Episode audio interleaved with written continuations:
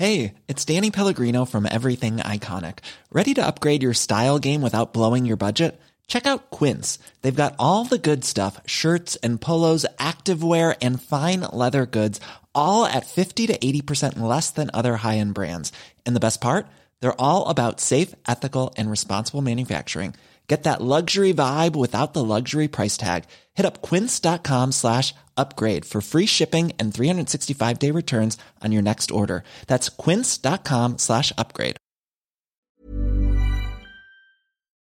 Maracineanu qui va peut-être empocher une médaille d'argent. Médaille d'argent pour Roxana Maracineanu et doublé pour Diana Mokanu, le temps énorme. Au premier moment où retentit euh, la musique de l'hymne, euh, je me rends compte que c'est l'hymne romain.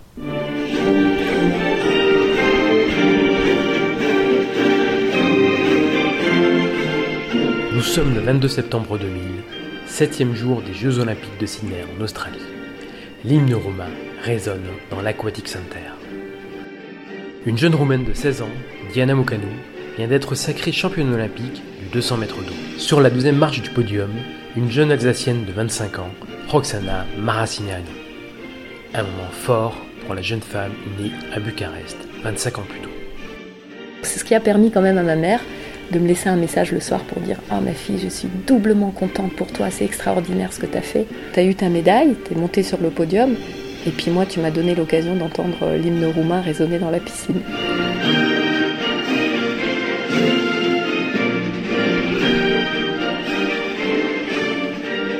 La nageuse mulhouse, devenue ministre des Sports depuis, a accepté de nous raconter ces moments si particuliers comme seuls les Jeux peuvent en offrir.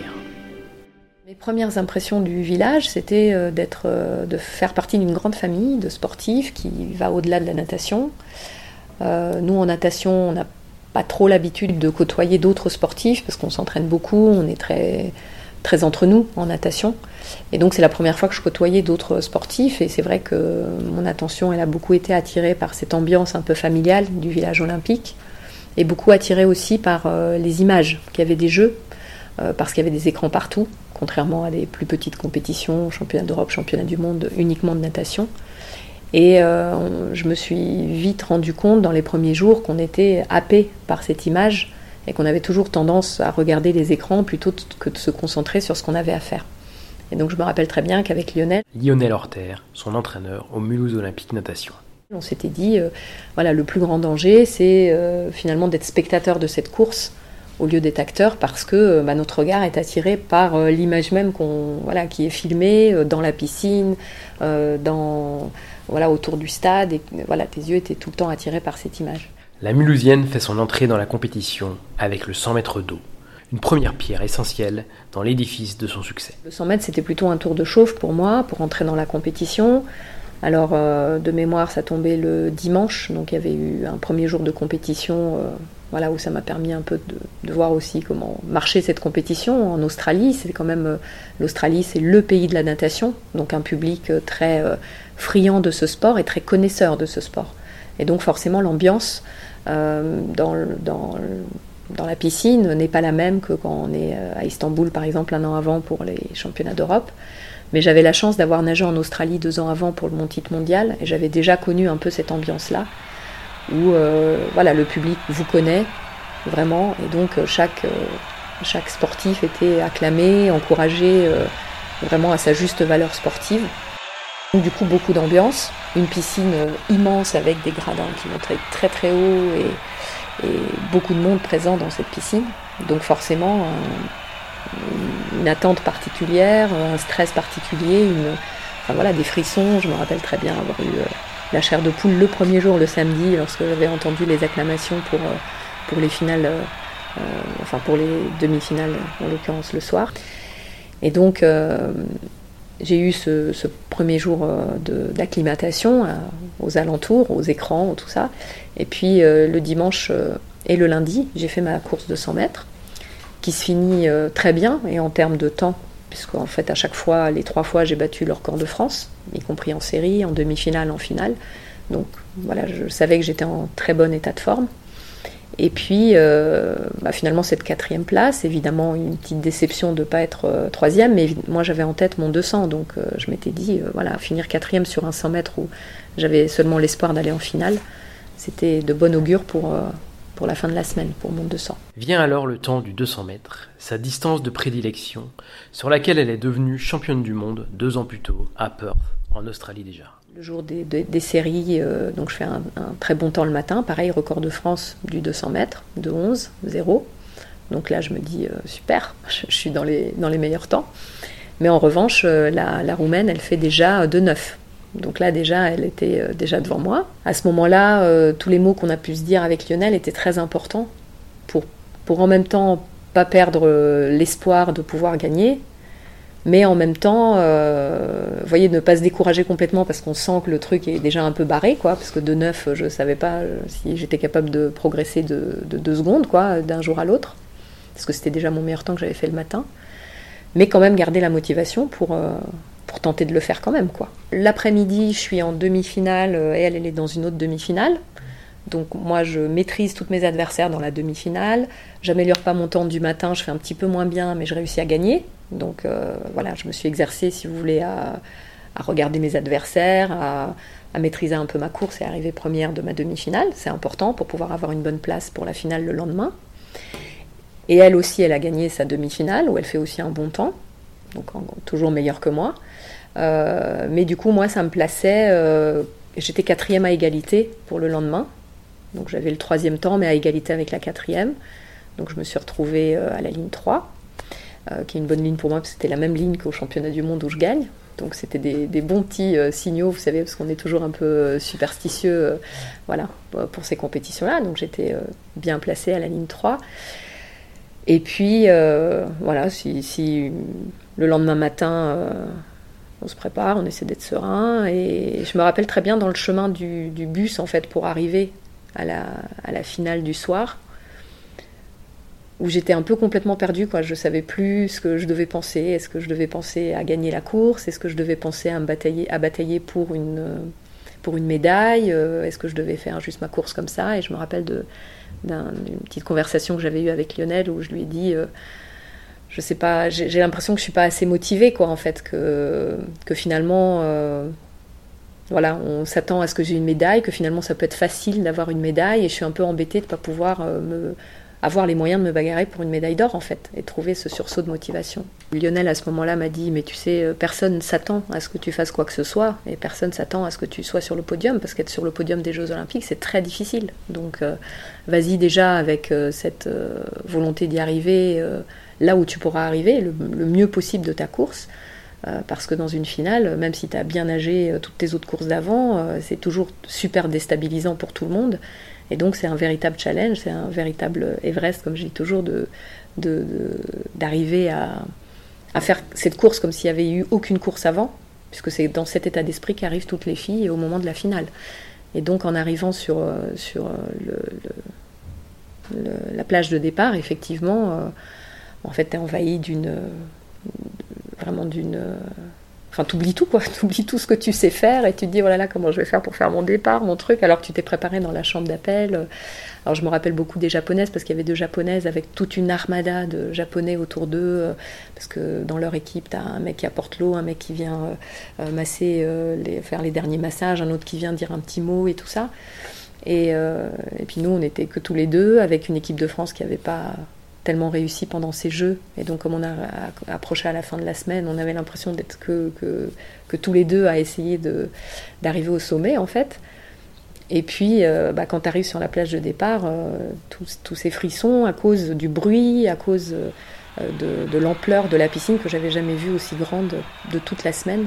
Et là, je me sentais toute petite sur, sur mon plot de départ avec euh, voilà, finalement bah, les esprits euh, qui te reviennent une fois que tu plonges dans l'eau. Alors le départ, le point faible de Roxana Maracineanu, championne d'Europe 97, championne du monde en titre. Et pas si faible que ça dans, pour, pour, ce départ du 200 mètres d'eau, c'est bien Roxana et c'est elle qui prend la tête de la course. J'avais décidé de partir plus vite en fait, parce que c'était mon seul moyen d'accrocher euh, un temps que la Roumaine était censée faire à côté, vu ce qu'elle avait fait en, en série et en demi-finale. Les premières en 30 88 centièmes, elle n'a jamais nagé aussi vite le premier 5 50. dixièmes d'avance sur les bases de son record euh, de France. Je suis passée au 100 mètres le plus vite que ce que j'ai jamais fait de ma vie. Et puis en fait, euh, bah, je suis en tête quasiment jusqu'au jusqu'au 150. Et elle remonte sur le troisième 50. Et comme elle est à côté de moi, je la vois. hein. donc en plus, c'est encore plus difficile parce que je la vois me remonter. Et puis euh, là, en fait, elle démarre son dernier 75 mètres comme si elle venait de plonger. Et d'ailleurs, chronométriquement, on voit que son dernier 75 mètres, il est plus rapide que son premier avec départ. Et donc, elle fait une remontée de folie. Mokanu est parti, Roxana essaye de s'accrocher. Diana Mokanu, la roumaine, qui s'en va vers un titre. Attention également à Ajiwara, la japonaise. Il va falloir réagir pour l'instant. Mokanu est parti pour réussir un doublé sur 100 et 200 dons. Roxana Maracineanu qui va peut-être empocher une médaille d'argent. Médaille d'argent pour Roxana Maracineanu et doublé pour Diana Mokanu. Le temps énorme de 8-16. Roxana Maracineanu, deuxième des Jeux Olympiques. Exploit colossal pour la Française. Donc voilà, j'arrive deuxième avec euh, aucun, regret. euh, enfin, je peux rien me reprocher à moi parce que moi j'ai fait la course que je voulais faire, j'ai fait mon meilleur temps, j'ai fait une super compétition. Et puis finalement, quand même, deuxième sur un podium, euh, voilà, aux Jeux Olympiques. Alors que, deux ans avant, j'étais championne du monde. Mais bon, voilà, c'était l'ampleur des Jeux Olympiques qui a fait aussi que il y a des surprises qui peuvent arriver de n'importe où, comme c'était le cas avec Diana Mokanu. Et puis euh, aussi des champions qui peuvent désirer revenir pour les Jeux Olympiques et se préparer spécifiquement sur cette compétition-là, comme on a vu Michael Phelps le faire à de nombreuses reprises. Et donc euh, c'est ça un peu la magie des Jeux, c'est que c'est une compétition qui a lieu tous les quatre ans et que moi qui étais dans un parcours, j'allais dire, de progression, de performance classique et normale, voilà, je me suis fait euh, barrer la route vers le titre olympique par cette jeune roumaine de, de 16 ans. Sur le podium, la nageuse alsacienne va pourtant vivre un moment unique. Un moment comme seuls les Jeux olympiques peuvent en offrir. L'hymne qui va résonner dans le stade est celui de la Roumanie, le pays de ses parents, où elle a vu le jour 25 ans plus tôt. Quand je monte sur le, sur le podium, euh, évidemment, j'étais dans ces sentiments un peu partagés de réussite personnelle, d'accomplissement de tout ce que je pouvais faire. En plus, comme c'était un peu ma dernière compétition pour moi euh, à l'époque, je pensais que j'allais m'arrêter après ça. Donc d'accomplissement de toute une carrière, mais finalement une deuxième place, donc pas à la plénitude de, de la joie que je pouvais éprouver sur un podium. Et puis, euh, bah, en fait, au premier moment où retentit euh, la musique de l'hymne, je me rends compte que c'est le numéro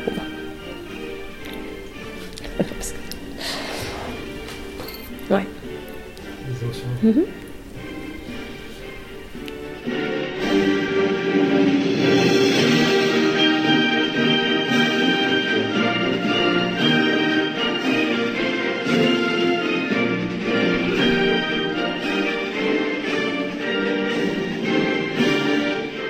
ville de Mulhouse avait organisé un voyage pour euh, les parents, pour les familles, à Sydney, euh, pour tous les qualifiés.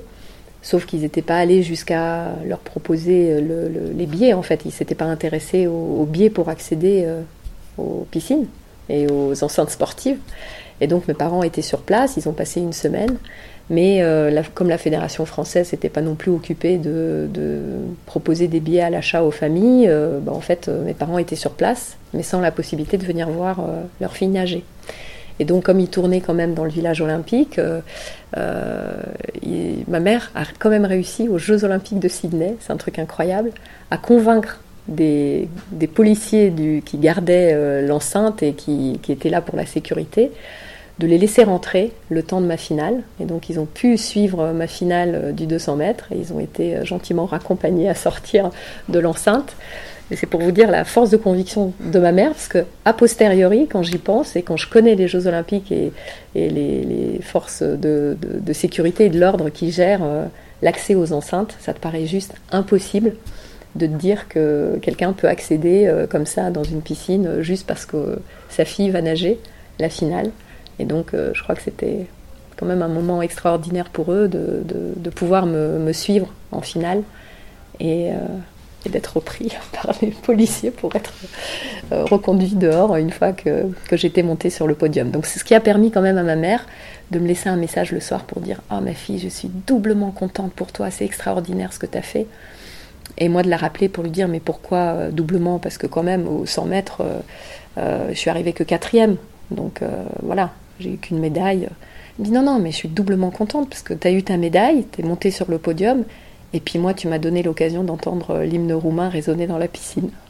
Pour moi, ça, équivaut parce que, encore une fois, quand j'ai réussi les championnats du monde, euh, c'était une réussite, euh, une surprise et puis une réussite, enfin plutôt une surprise qu'une réussite, hein, parce que personne ne s'attendait, moi non plus, à gagner des championnats du monde. Euh, et les jeux, c'était aussi, en fait, c'était une c'était pas une surprise puisqu'on s'attendait à ce que je fasse quelque chose et moi aussi je, m'attendais à en fait à remporter cette compétition. Et, je voulais remporter cette compétition.